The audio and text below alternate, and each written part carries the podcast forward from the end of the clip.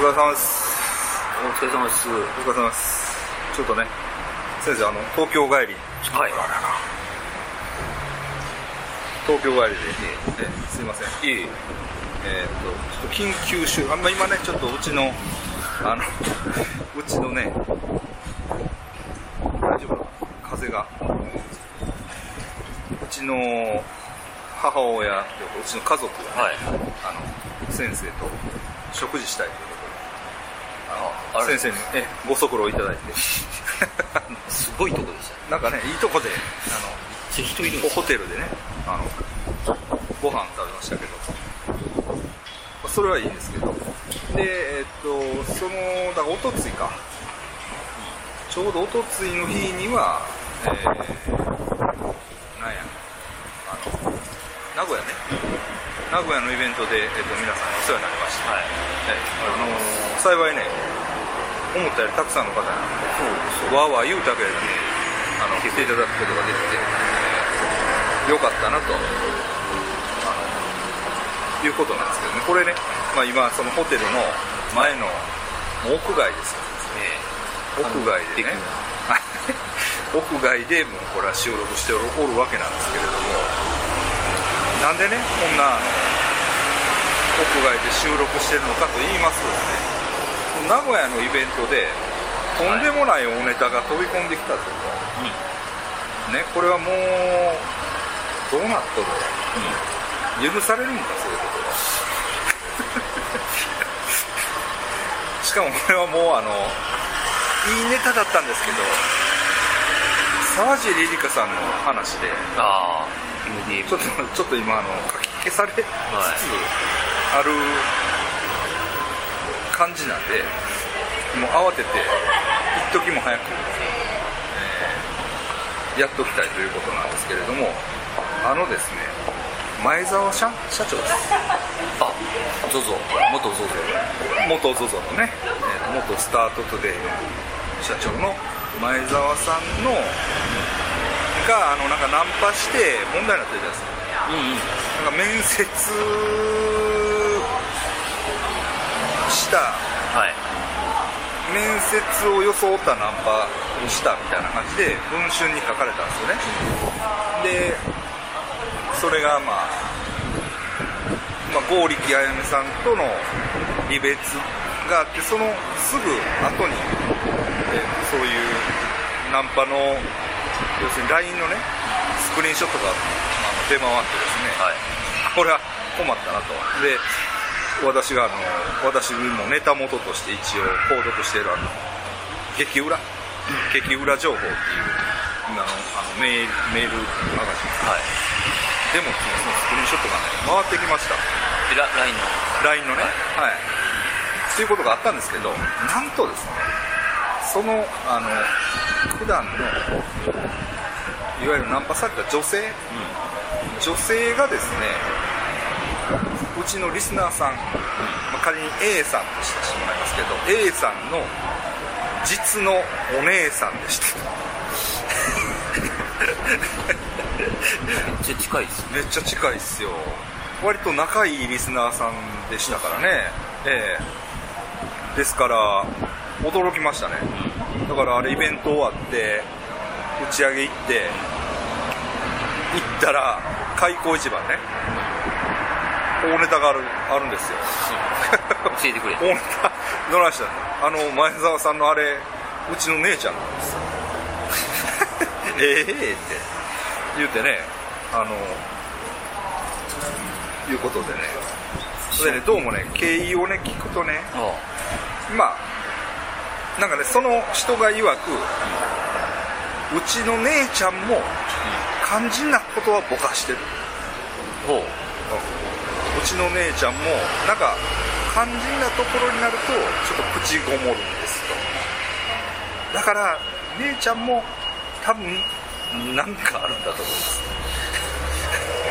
踏み切れないところが。なんかそのちょっと、まあ、あの金取ったろかなとかあそういう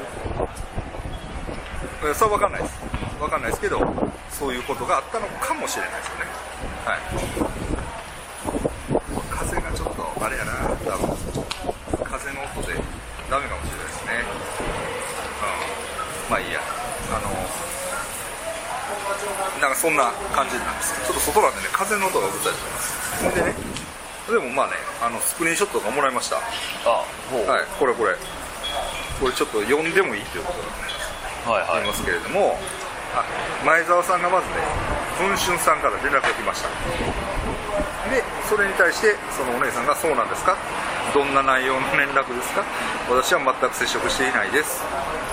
でここであの音声通話。うん。電話したんですねはい、焦ってる感じ。が、えっと前澤さんから来てます。で、えっと前澤さんが久しぶりにお話できてよかったです、えー何時になっても大丈夫ですので文春さんとの話の結果また連絡ください。はい来ましたお電話で文春さんともお話ししました。記事にしないようにしてほしい旨をお伝えしました。話し合い前ですし仲は多分悪くはないのでみたいなことを伝えました。上に相談しますとのことです、えー私のようにやるだけで泣き寝入りの女性のためにも記事にはしたみしたいみたいですね。あれ僕ちょっと。これがちょっとね。グッとさちょっと ちょっと写真。これやるだけでっていうのもまあちょっとどういうことなのか。カウンター入れてますななんかねちょっとかましが入ってるんですよね、でまあそれがあって。で文春には出たんですか？出たんです。あ結局まあ、その話もしますけどね。でそれもあって、まあ、これそのえーっとお姉さんとそのうちのリスナーさんの会話です。お姉さん寝てる？リスナーさん何？あのね前澤友作といろいろトラブルがあり文春にリークして昨日まで文春の2人で会ってたんだけど前澤さんが泣き入れてきたから14日発売には載せないでねって文春にお願いしたの。っていう話なんです。ただ載ったんです。これねあの載せないでくれって言ってえーっと言っても公益性が高い。この話は。ということで止められないらしいです。公益性って公益性っていうのはまあどういうのもうプライベートで何収まらない。収まらない。もうみんなが知ってしかるべきことだことなんでこれはもう知った限りは載せますと。いうことらしい。ほんでどうもねえっとネタを出したからってお金をくれるとかそういう感じでもなかったようです。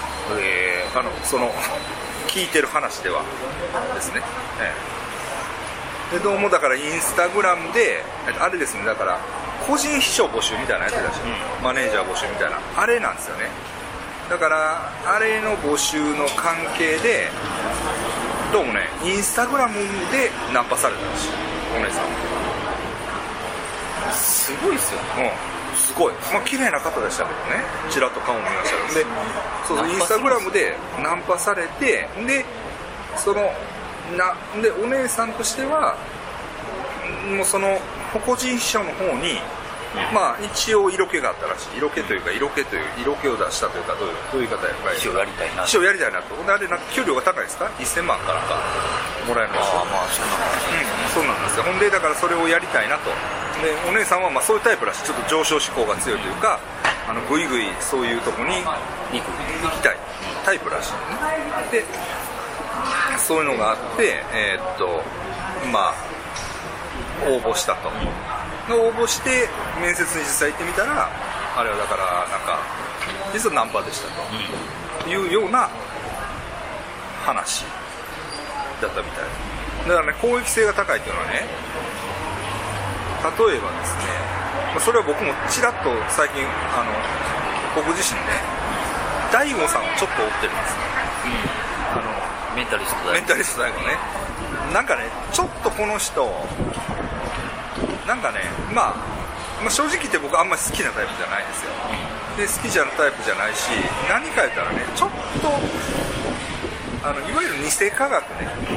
偽科学の新しいフェーズになんか来てるんじゃないか。だからそのみたいな感覚が、ね、そうあの分かんないです。あのあの本当はまあすごい努力もされて能力もある人で立派な方だと思うんだけどちょっと、と、あの偉い店長をいう人で。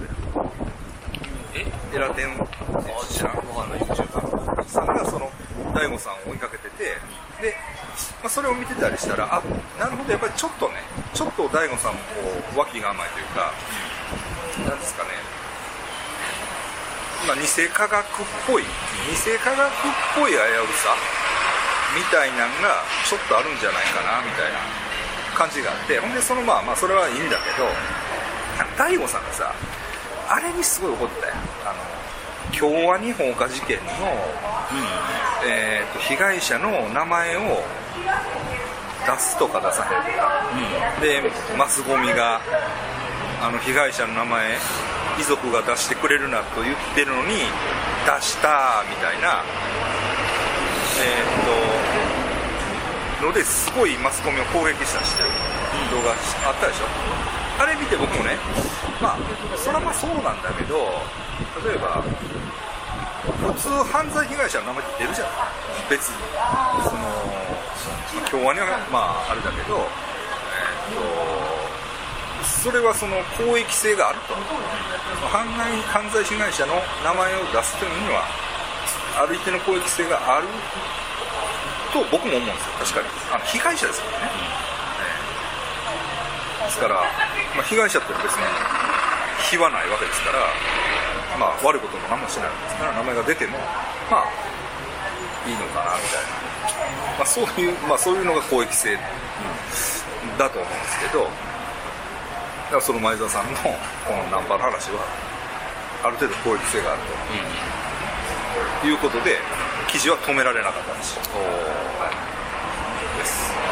あんまテレビでやんないですよてか全然やんないですよ。あそう。それは結構おかしいします。よ まあでもあの、まあ、ただ前までめっちゃやってましたよね。前澤さん。あそうそう。え奥行こうでしょそうなのやっぱこれ全部あかんかもしれな。いあかんかったらまたやり直しますけど。うん。やっぱヤフーの孫さんが。ああまあね。まあ確かにさでもまあえっ、とあれだから剛力あやめさんとの恋愛は確かに、まあ、ちょっとあの公人というか詩人ではないああのところあるけど今回はまあ詩人なんでね、あええ。だからまあただの恋愛のもつれですから、まあ、それにどこまでのそれこそニュース性があるか。見たらまた微妙っちゃ微妙ですよね。かもしれない。まあでもでも、うん、でも僕だから最初聞いた時そのお姉さんのせいで、せいっていうのはお姉さん悪くないんだけど別に。お姉さんのせいで剛力あやめさんと別れることになったんかなと思ったんですよ、ああうん。うん。ああれちゃうんですね。違うんですね。だから一応剛力あやめさんのことが終わってからになってるんでだから全然おかしくないんですよ、まあ、そういう意味ではね。そういう意味ではね。でもなそんなインスタでナンパしてそんなもうやめとけ。いやお前そそんなんで行くねんな。すげえっすよね。すごいですよ。月に行こうとか違います？あれでも体が悪いから行かれへんねんだけ。あ月にも行かれへんであの宇宙な。あ宇宙ねだから大気圏を出れるっていう話。スタでだからあそこまで、まあ、関係ないんか前田さん。そういう人なんや。まあね。結構有名じゃないですか。だから結構そういうやり方って危ないじゃないですか。あ危ないけどなんかちょうどよかったんちゃう？そのちょうどなんか何かが。ぴったりきたんちゃう？前田さんの何かに。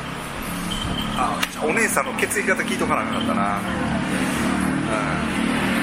前田さんなんやったら AB 型やった前田さんなんやったらな？あとゴーリッさんと別れて寂しかったんですかまあまあそれはあるやろね。それはね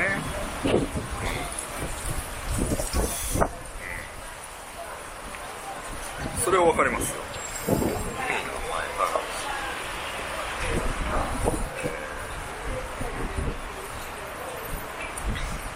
お姉さん何が出たかまたそれは調べておきますけれども、あ前田さん大型ですね。はい。えー総資産額2220億円。2220円ちゃいますよ2220億円。です、すげえ。はい、長者番付23円。ということらしい。ななんか孫さんが言ってましたけどね、はい。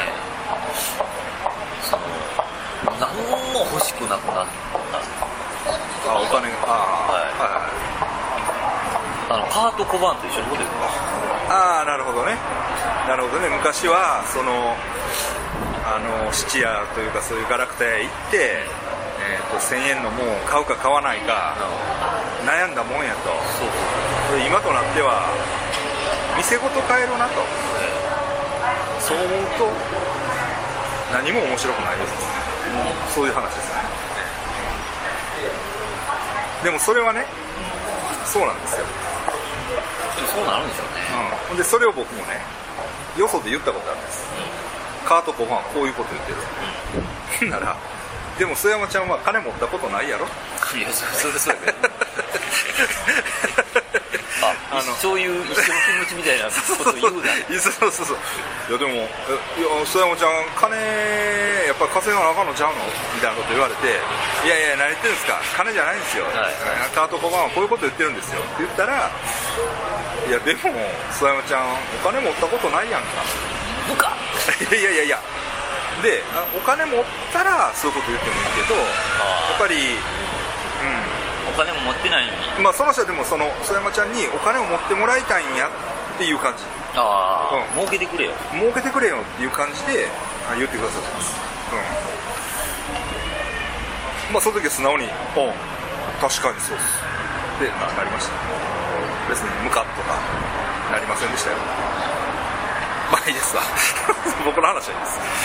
前澤さんあのー、聞いてるやろ多分。聞いてるやろこれ。